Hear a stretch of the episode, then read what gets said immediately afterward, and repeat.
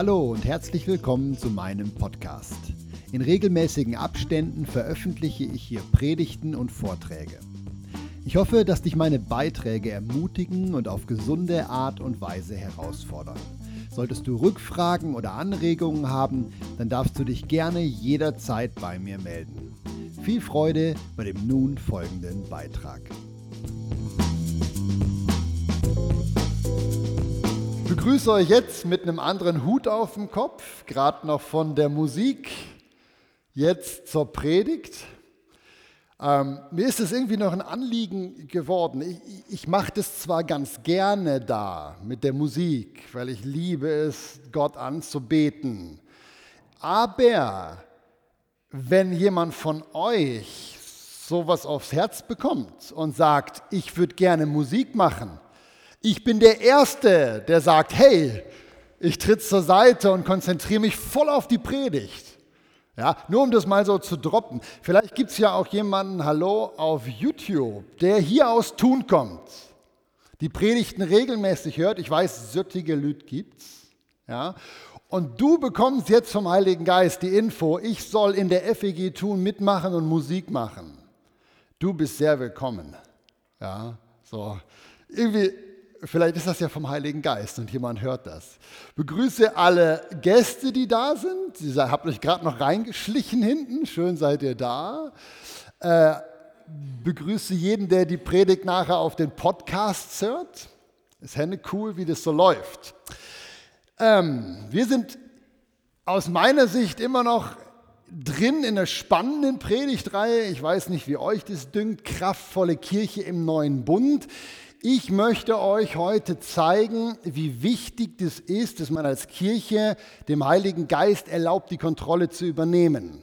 Ja, es geht heute nicht um Zeichen und Wunder, heute geht es darum, das Sprechen, das Reden vom Heiligen Geist zu hören.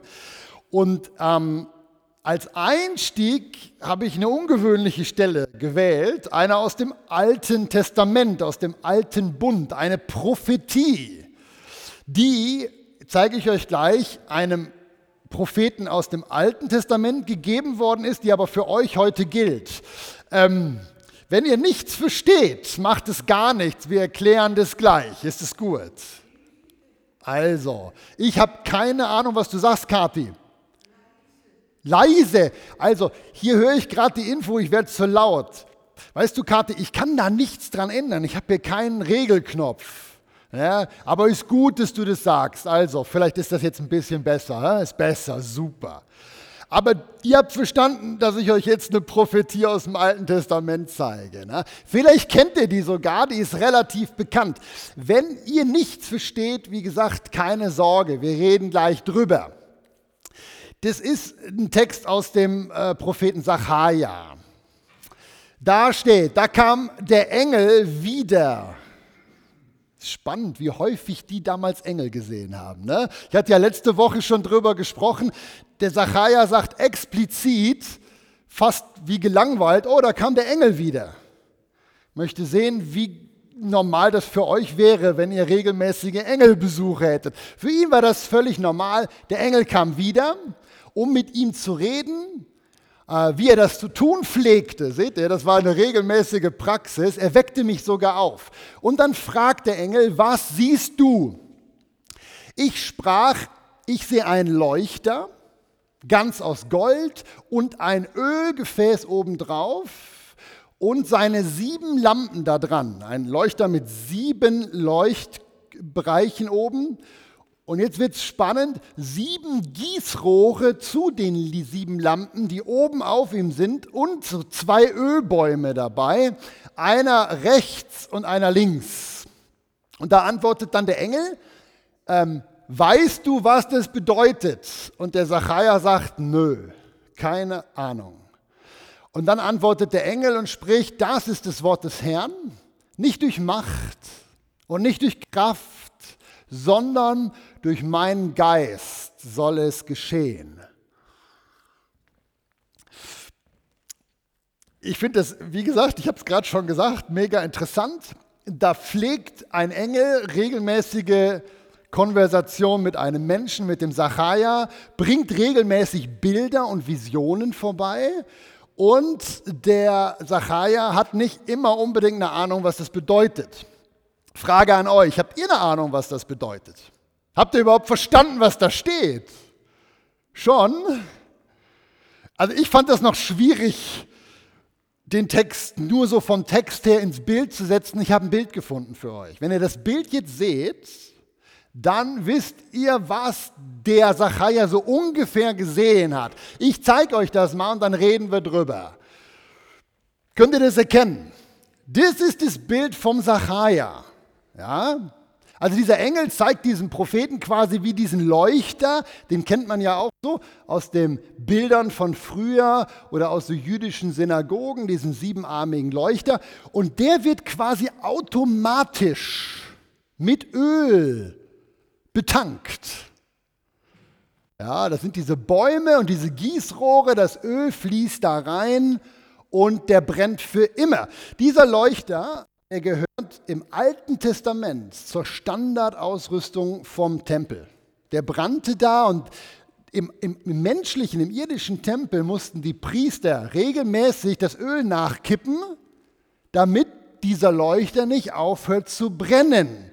Ja, und wenn man sich mit dem Inhalt ein bisschen vertraut macht, das steht auch tatsächlich beim Sacharja für den Tempel. Ja, ähm, der Engel sagt aber, im Tempel der Zukunft, den du noch nicht kennst, da funktioniert das ganz anders.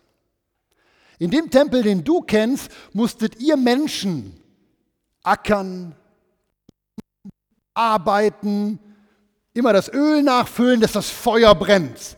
In dem, was Gott in Zukunft tut, läuft das anders. Da geht es nicht mit menschlicher Kraft, nicht mit menschlicher Macht, nicht mit Logik, sondern mein Geist, mein Heiliger Geist, der tut es. Das wird natürlich sehr schön deutlich hier im letzten Vers, der ist ja auch mega bekannt. Ja, wo der Engel das erklärt. Die Bedeutung ist nicht durch Macht, nicht durch Kraft, sondern durch meinen Geist soll das passieren.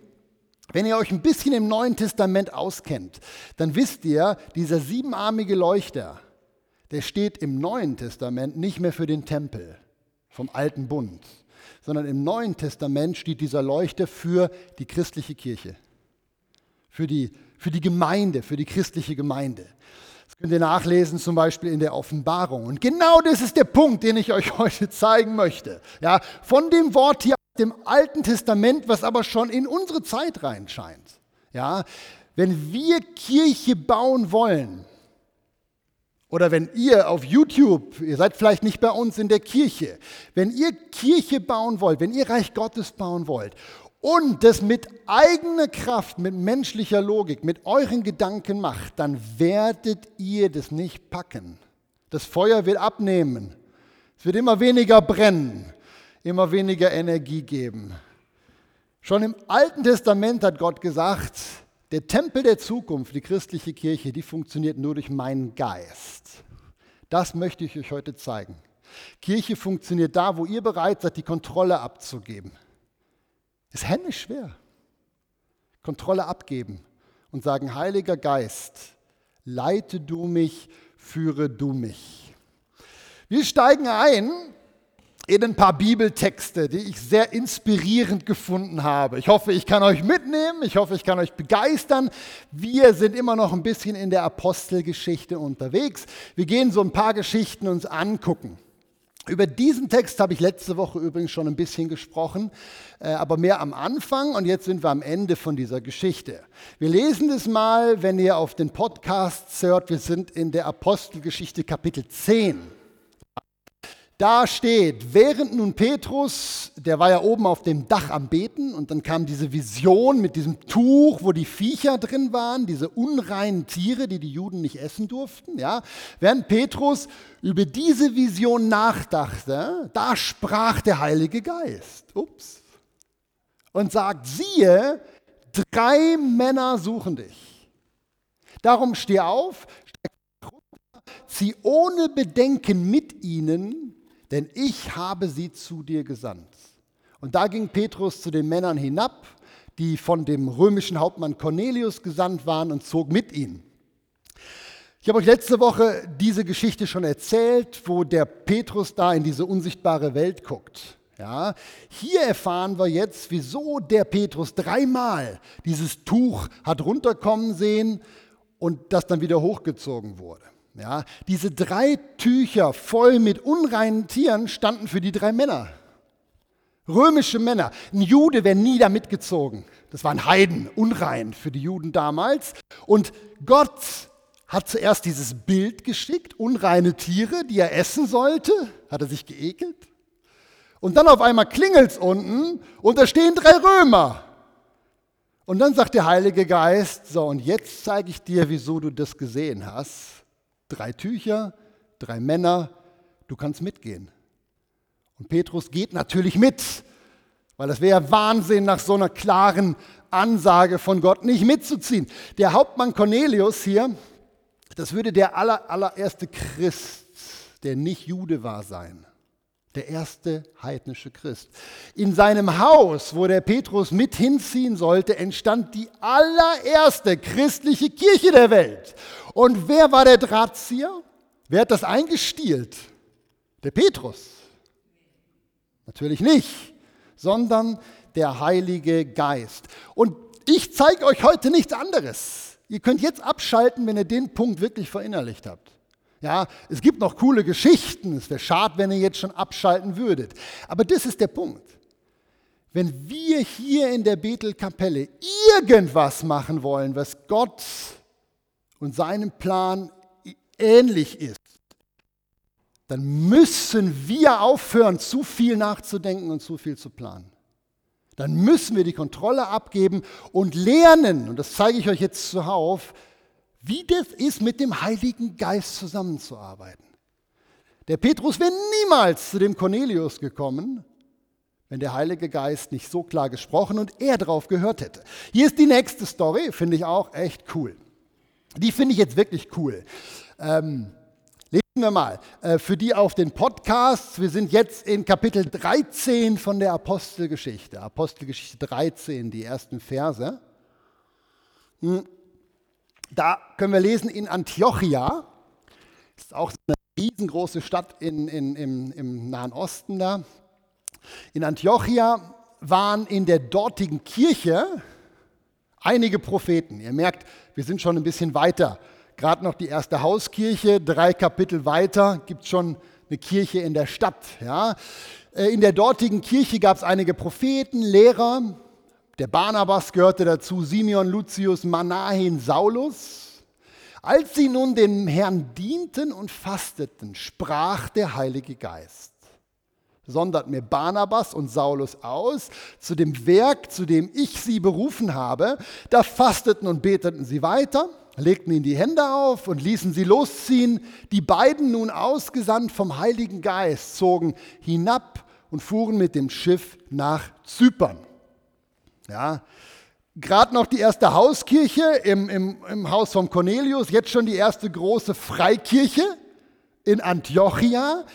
Der Punkt, auf den es mir ankommt, ist diese Sensibilität der Gemeindeleitung hier.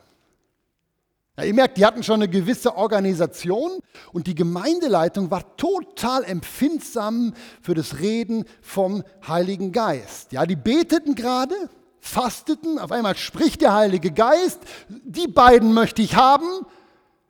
Ich weiß nicht, wie schlimm das war für die Mitarbeitersituation, auf einmal zwei Top-Leute wegzuschicken, aber die haben nicht diskutiert mit dem Heiligen Geist. Der hat das gesagt, die waren sich sicher, dass der gesprochen hat und zack, Barnabas und Saulus sind unterwegs nach Zypern. Das ist der Punkt. So baut man eigentlich Kirche, wenn man biblisch sein möchte. Nicht wir machen uns lange Überlegungen, so und so könnte es funktionieren, das ist bezahlbar, sondern die beten, der Heilige Geist spricht und die reagieren. Und ihr wisst, daraus ist eine Weltbewegung geworden. Das ist erst der Anfang. Ja, eine Kirche wächst niemals, wenn wir planen. Das können wir vergessen. Kirche wächst, das Feuer im Leuchter brennt, wenn der Heilige Geist die Kontrolle haben darf. Ja. Ähm, an der Stelle wäre mal kurz spannend zu überlegen. Könnt ihr mal mitdenken jetzt. Was zeichnet denn so ein Mitarbeiter in einer Kirche aus? Was sind so die Qualifikationen? Muss der gut organisieren können? Muss der gut mit Geld umgehen können? Muss der bei allen beliebt sein? Muss der theologisch auf der Linie der Gemeinde sein? Muss der gut Internetseiten und Flyer gestalten können? Muss der gut Musik machen können? Muss der gut aussehen? Was, was, was sind so? Wisst ihr, ich denke, viele dieser Punkte, die ich gerade genannt habe, die sind sicher nicht ganz unwichtig. Aber das Allerwichtigste ist, dass ein Mitarbeiter in einer Kirche irgendwann relativ bevor er Mitarbeiter geworden ist, gelernt hat, auf die Stimme vom Heiligen Geist zu hören, sensibel zu sein, was Gott möchte. Weil ich glaube, je länger, je mehr Mitarbeiter in der Kirche, gerade auch Leiter, die werden eines Tages vor Jesus stehen und erklären müssen, wie sie ihre Entscheidungen getroffen haben. Und ich glaube, dass Jesus sich Hände freuen würde, wenn dieser Mitarbeiter oder die Mitarbeiterin sagen würden, ich habe gelernt, auf die Stimme deines Geistes zu hören. Ich habe probiert, diese Führungen, so wie das in der Bibel steht, umzusetzen. Und dann wird Jesus sagen, hey, cool, gut gemacht. Darum hat es auch so gut funktioniert bei dir. Kirche blüht nicht auf, wenn wir aus eigener Macht und Logik und Kraft versuchen, irgendwelche Strategien uns zu überlegen. Den Punkt habt ihr schon lange begriffen und wisst ihr was, ich erwähne den noch ungefähr 15 Mal, dass es von da nach da rutscht. Kirche wächst, wenn wir die Kontrolle abgeben. Wir überlegen uns gleich noch, wie könnte es denn gehen? Und echt auf die Führung vom Heiligen Geist hören lernen. Bevor wir uns überlegen, wie, lesen wir doch noch eine Geschichte. Es gibt so coole Geschichten in der Apostelgeschichte. Also, das ist die nächste. Die mag ich jetzt wirklich sehr. Ich mag die alle sehr, aber die mag ich jetzt wirklich noch mehr sehr. Ja. Als Paulus und Timotheus aber das Gebiet, ah, wir sind in Apostelgeschichte 16, ihr lieben Podcastler, die ihr das nicht seht. Als Paulus und Timotheus das Gebiet Galatiens durchzogen, wurde ihnen vom Heiligen Geist gewährt, das Wort in der Provinz Asia zu verkündigen. Als sie dann nach Mysien kamen, versuchten sie nach Bithynien zu reisen und der Geist, der Heilige Geist Gottes ließ es ihnen nicht zu. Da reisten sie an Mysien vorbei, kamen nach Troas. Und in der Nacht erscheint dem Paulus, schau da, ein Gesicht, man könnte auch übersetzen, eine Vision, eine Erscheinung. Ein mazedonischer Mann stand vor ihm und bat ihn und sprach, komm rüber nach Mazedonien, das war auf der anderen Seite von dieser Meerenge, und hilf uns. Als Paulus das Gesicht gesehen hatte, ich möchte jetzt fast ergänzen wollen, wusste er, warum der Heilige Geist seine anderen Pläne nicht akzeptiert hat, Klammer zu.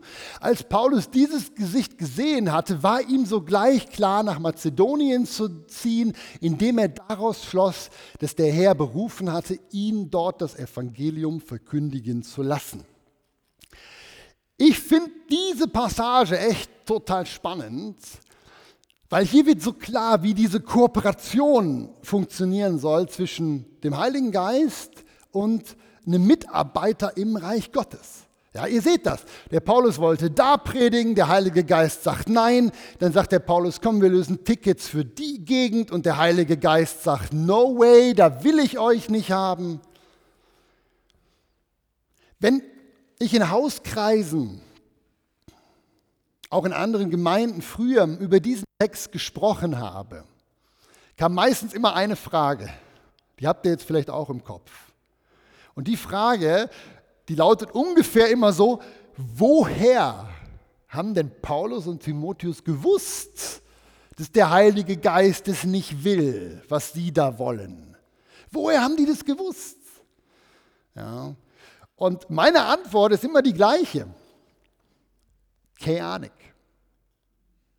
Woher soll ich wissen, woher die das gewusst haben? Weil der Bibeltext sagt ja nicht, Woher haben die das gewusst? Was die Bibel aber sagt, ist, dass es Hände viele Möglichkeiten gibt, wie der Heilige Geist sprechen kann. Ja, und eine dieser Möglichkeiten wird das dann gewesen sein. Ich meine, da haben wir ja schon hinlänglich drüber gesprochen. Träume, Visionen, Prophetien durch Engel oder durch irgendwelche Mitchristen und Christinnen, hörbare Worte, die man hört in seinem Kopf oder in den Ohren, Eindrücke, irgendwelche Tücher, ja, offene, geschlossene Türen gibt's, äh, Bibelverse, ist auch total möglich und gut, ist bei weitem nicht das Einzige, aber ist auch eine Möglichkeit.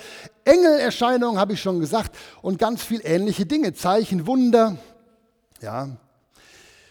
Der, der Punkt ist, dass wir als Christen lernen müssen, dass das Alltag wird bei uns. Ja, die Frage, wie die das erkannt haben, ist gar nicht so wichtig. Die Frage, wie du das erkennen kannst, das ist viel wichtiger. Weil das ist alt, die sind tot. Die haben ihren Lauf vollendet, schreibt der Paulus an einer Stelle. Du bist noch mitten im Lauf. Ja? Ich glaube, der Punkt ist, wir müssten eine Beziehung haben mit dem Heiligen Geist.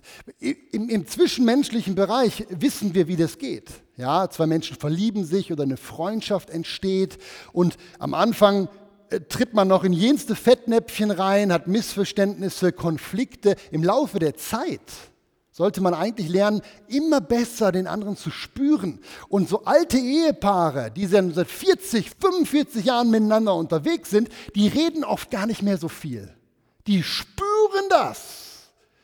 Das ist die Idee zwischen dir und dem Heiligen Geist. Das Problem ist, dass ich ganz viele Christen kenne, die verstehen das einfach nicht. Dass zwischen dem Heiligen Geist und dir genauso eine Beziehung sein soll und kann wie zwischen dir und deinem besten Freund, deiner Frau oder deiner besten Freundin. Ja, wir haben so eine Mühe, auf den Heiligen Geist zu reagieren, zu verstehen. Darum machen wir ja so viel selber aus eigener Kraft, was ja Mist ist, weil die Gemeinde so nicht wächst. Ja, ähm, wenn du Mühe hast, den Heiligen Geist zu erkennen, und jetzt spreche ich aus eigener Erfahrung, weil ich ja diese Prozesse, wo ich euch mit reinnehmen möchte, auch euch auf YouTube und so, die habe ich ja selber durchgemacht. Ist ja nicht so, als ob ich schon perfekt geboren worden wäre und die Stimme vom Heiligen Geist von mit der Muttermilch aufgesaugt hätte. Ich habe die Prozesse selber durchgemacht und bin immer noch dran. Ja, wenn du merkst, hey, mir fehlt da was. Paulus, Timotheus und die ganzen anderen Männer und Frauen der Bibel, die hatten eine viel coolere Beziehung zu Gott und seinem Geist, wie ich das habe, dann nimm dir eine Auszeit. Eine geistliche Auszeit das schockt jetzt vielleicht den einen oder anderen, aber leg doch erstmal für ein halbes Jahr die Mitarbeit nieder in der Gemeinde. Nicht damit du mehr Sport machen kannst, sondern damit du mehr lernen kannst, die Beziehung mit dem Heiligen Geist zu pflegen. Weil wenn du Gemeindebau machst ohne Heiligen Geist, bringt das ja sowieso nichts. Darum kannst du auch deine Arbeit niederlegen und erstmal lernen, mit dem Heiligen Geist besser unterwegs zu sein und dann kommst du zurück. Das wäre eine Möglichkeit, ja, dass du dir Zeit nimmst, innerlich zur Ruhe kommst, dein Herz ausrichtest auf den Himmel, vielleicht noch ein gutes Buch liest, wie jemand anders das beschreibt, auf die Stimme vom Heiligen Geist zu hören. Gibt es Tonnen an Büchern, kann dir auch welche empfehlen. Parallel dazu die Bibeltexte, die heute sind ja nur eine Essenz, es gibt ja viel mehr, wie das eigentlich funktionieren sollte. Und wenn du da deinen Kopf und dein Denken darauf einstellst, so sollte es funktionieren. Heiliger Geist, ich will das auch, schenk mir offene Ohren und Augen, dann wird das auch passieren. Und dann passiert genau das irgendwann in deinem Leben, was hier dem Paulus passiert ist. Tür 1 geht zu, Tür 2 geht auch zu und dann kommt die Vision. Und dann kommt die klare Message. Ich glaube ehrlich gesagt, dass es nicht normal ist, wenn Christen nicht wissen, in welche Richtung sie gehen sollen. Hm. Es gibt so Theologien, gibt auch so Prediger, die sagen, es ist normal, 20, 30 Jahre nicht zu wissen, wo es lang geht. Die Wege des Herrn sind unergründlich. Finde ich absolut nicht wahr von der Bibel her. Die Bibel spricht von Wartezeiten. Die Bibel spricht von Geduld, aber nicht Geduld, bis Gott redet, sondern Geduld, bis Gott das, was er versprochen hat, erfüllt. Darum geht es in der Bibel. Viele Christen, die ich kenne, haben keine Ahnung, was Gott von ihnen will und sagen, ich muss geduldig warten, bis Gott mir sagt, was er von mir will. Das ist nicht biblisch. Biblisch ist, Gott sagt, das will ich von dir und dann bleiben wir im Glauben dran, geduldig, bis sich das erfüllt, was er gesagt hat. Merkt ihr den Unterschied, wie wir oft unterwegs sind? Ja. Okay, habe ich genug jetzt drüber gesprochen? Viel wichtiger als menschliche Planung und Strategien ausarbeiten im Kram unserer Möglichkeiten ist es, den Heiligen Geist machen zu lassen. Das ist A viel spannender und B kommt es besser nachher am Ende raus. Und C hat er die Verantwortung und nicht wir. Ist ja auch noch nicht ganz ungebig. Ja. So, bevor ich den Sack zubinde, springen wir schnell noch ins 18. Kapitel. Jetzt müsst ihr mir helfen. Da, jetzt geht's wieder. Super, danke. Noch eine Geschichte und dann binden wir den Sack Hoti zu. Ähm, als aber Silas und Timotheus aus Mazedonien kamen, wurde Paulus durch den Geist, der ist der Heilige Geist wieder gemeint, gedrängt. Seid ihr schon mal gedrängt worden von Gott, irgendwas zu tun? Ja, durch den Geist gedrängt, den Juden zu bezeugen, dass Jesus der Christus ist. Und jetzt passiert was Spannendes. Obwohl der Heilige Geist sagt, tu das, ist das Ergebnis überraschend. Weil die Juden, zu denen er das sagte, die widerstrebten und lästerten und schüttelten die Kleider aus. Und, sprach, äh, und da spricht Paulus so von jetzt lasse ich das mit den Juden, jetzt gehe ich zu den Heiden. Merkt ihr, der Geist führt auch manchmal Dinge, wo am Anfang ein unerwartetes Ergebnis bei vorkommt. Das muss man riskieren. Ja, jetzt sagt der Paulus, ich gehe von, zu den Heiden und dann geht er weg aus den Synagogen von den Juden, begibt sich in das Haus eines gottesfürchtigen Mannes mit Namen Justus. Das war jetzt ein Heide. Und überraschenderweise ist das Haus von dem Justus direkt neben der Synagoge, wo er gerade noch rausgeschmissen worden ist. Cool, wie der Heilige Geist das so führt. Ne? Und was passiert? Viele Korinther wurden gläubig und ließen sich taufen. Und der Herr sprach durch ein Gesicht, ihr seht, wie normal das ist, in der Nacht zu Paulus, fürchte dich nicht, sondern rede und schweige nicht, ich bin mit dir, niemand soll sich unterstehen, dir zu schaden, denn ich habe ein großes Volk in dieser Stadt. Ich könnte jetzt noch eine halbe Stunde wiederholen, was ich schon die letzte halbe Stunde gesagt habe. Es steht hier wieder drin, könnte noch viel mehr Bibeltexte euch zeigen, wo das genauso drin steht. Hm. Aber ich glaube, dass wir langsam begriffen haben, worauf es mir heute ankommt, wo ich glaube, was der Geist uns heute sagen möchte. Ohne den Heiligen Geist funktioniert Kirche nicht. Ich habe euch das auch aufgeschrieben. Das Fazit aus der Predigt ist ziemlich leicht. Lautet, ohne Heiligen Geist funktioniert Kirche nicht. Wer probiert aus eigener Kraft Kirche zu bauen, der wird vielleicht einen gut funktionierenden Verein haben, aber ohne Heiligen Geist wird eine Kirche niemals in der Lage sein, Jesus Christus auf dieser Erde zu repräsentieren. Wie viel gut funktionierende Vereine haben wir, die draußen Kirche dran stehen haben? Ich will da jetzt kein Urteil drüber fällen, überhaupt nicht. Es ist eine Frage. Die Bibel sagt, wo der Heilige Geist nicht die Kontrolle hat, haben die Menschen die Kontrolle. Und wo die Menschen die Kontrolle haben, geht das Feuer im Leuchter zurück. Das ist Bibel. Der Ball liegt jetzt bei uns, bei euch auch. Ja, was bedeutet diese Botschaft für dich jetzt in deinem Alltag? Was bedeutet das für uns als Bethelkapelle, als FEG Tun? Für uns als Gemeindeleitung, für dich als Bereichsleiter, für dich als Gemeindeglied in Verantwortung für irgendwas. Die Bibel ist klar, ich habe euch das sowohl im Alten wie im Neuen Testament gezeigt, es ist vergebene Liebesmühe, Kirche mit eigener Logik zu bauen. Ja. Ähm, die Frage ist, sind unsere Sitzungen nicht trotzdem häufig so, wie es nicht sein sollte? Sind unsere Treffen nicht doch häufig so, wie es eigentlich nicht sein sollte? Ich meine, ich bin jetzt seit 20 Jahren Pastor, viele von euch sind länger in der Kirche, aber 20 Jahre finde ich ist schon ein gutes, so zwei Jahrzehnte, da kann man schon ein bisschen was sagen. so Erfahrung aus der Erfahrung sprechen. Meine Erfahrung ist, dass ganz viele Sitzungen, egal ob es in einer Gemeindeleitung oder in einem Bereich in der Gemeinde ist, und ich spreche auch nicht speziell jetzt nur von der FEG Thun. Ja, ich erlebe das in der Allianz, ich erlebe das in Allianzen in Wien. Ich war in drei Ländern mittlerweile äh, Pastor. Ganz häufig erlebe ich das folgendermaßen. Am Anfang spricht jemand ein Gebet und dann überlegt man doch wieder selber, was man machen möchte und kann. Natürlich vertraut man irgendwie, dass der Heilige Geist das dann leitet, aber wie das konkret aussieht, weiß kein Mensch, weil wir sagen ja, das können wir uns nicht leisten. Oder können wir uns leisten? Oder die Flyer wollen wir da jetzt verteilen, aber da nicht, weil wir haben nicht genug Verteiler. Oder wir haben nicht genug Mitarbeiter.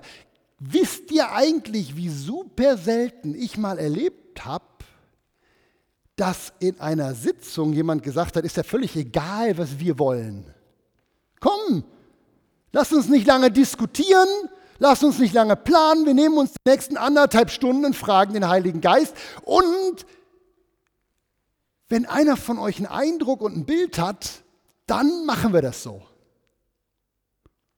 Ist das vielleicht ein bisschen zu idealistisch? Aber wisst ihr, was das Tolle ist? Hundertprozentig biblisch wär's. Ja, ähm, ich habe euch das aufgeschrieben, falls ihr das abfotografieren wollt für eure nächsten Sitzungen. Ja, einfach ein paar Fragen. Ja, wie wäre es, wenn wir probieren würden, ist natürlich jetzt sehr schwarz-weiß gemalt. Ich weiß, es ist so. Es ist einfach nur, um den Punkt mal zu droppen. Wie wäre es, wenn wir die Bibel mal ernst nehmen würden und probieren würden, keine Entscheidung mehr zu treffen, ohne zuvor einen Eindruck oder ein Wort vom Heiligen Geist bekommen zu haben. Klammer auf, damit es einfacher wird, spreche ich nicht von unserem Alltag, sondern nur von Gemeinde jetzt. Also ne, nicht jetzt in eurem Geschäft unbedingt, würde wahrscheinlich auch funktionieren, aber wir machen den Rahmen eng. Nur in der Kirche. Weil da geht es ja um nichts anderes als um Gott. Da könnte man das ja mal ausprobieren. Keine Entscheidung mehr zu treffen, ohne zuvor einen Eindruck oder ein Wort zu haben. Auch auf die Gefahr, dass es vielleicht falsch sein könnte.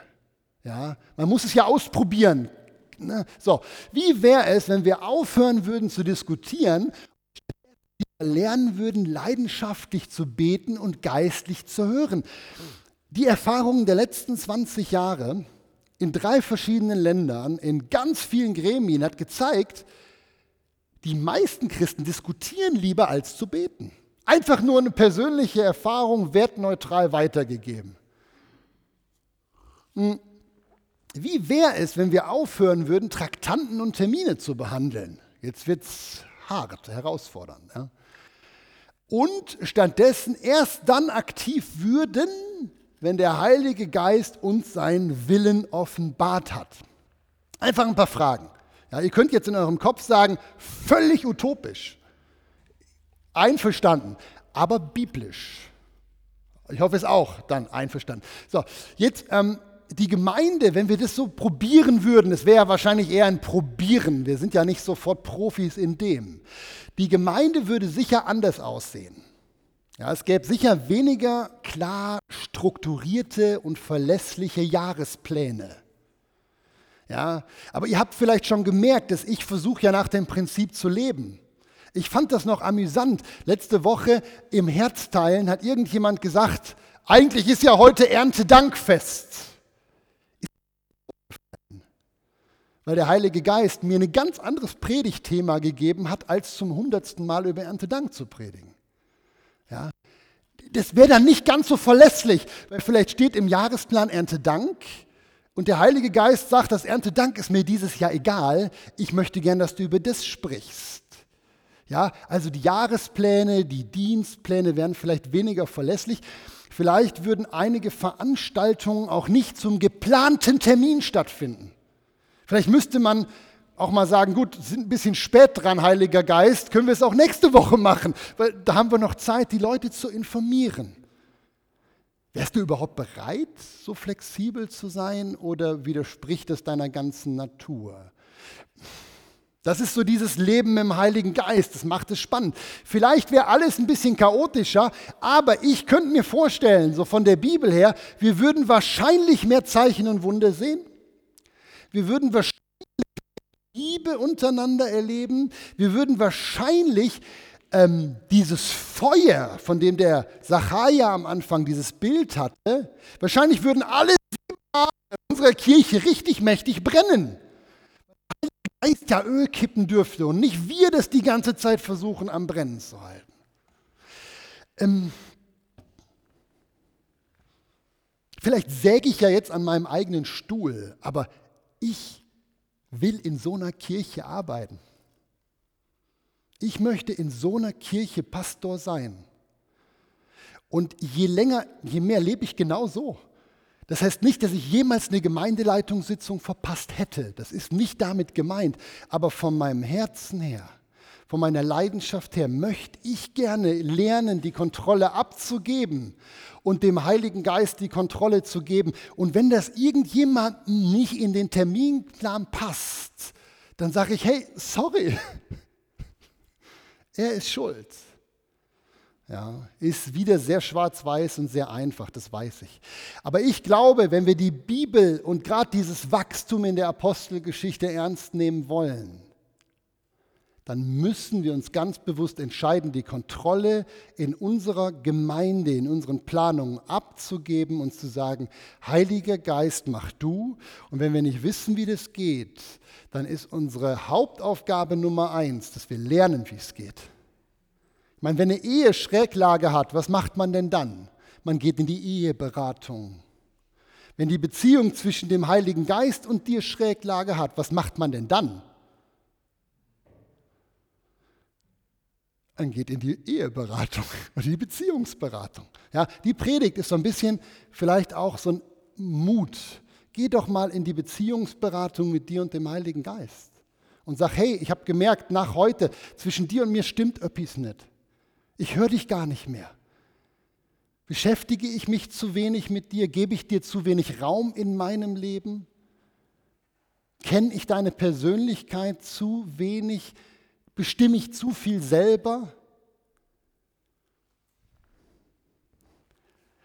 Ich komme jetzt zum Schluss.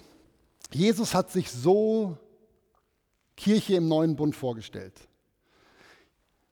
Das wird aus vielen Aussagen, wo er noch gelebt hat, deutlich. Das wäre eine, eine meiner Lieblingsaussagen. Er hat er klar seinen Jüngern, die ja die Kirche der Zukunft bauen sollten, gesagt, wenn aber jener kommt, der Geist der Wahrheit, der Heilige Geist, dann wird er euch in ganzer Wahrheit leiten.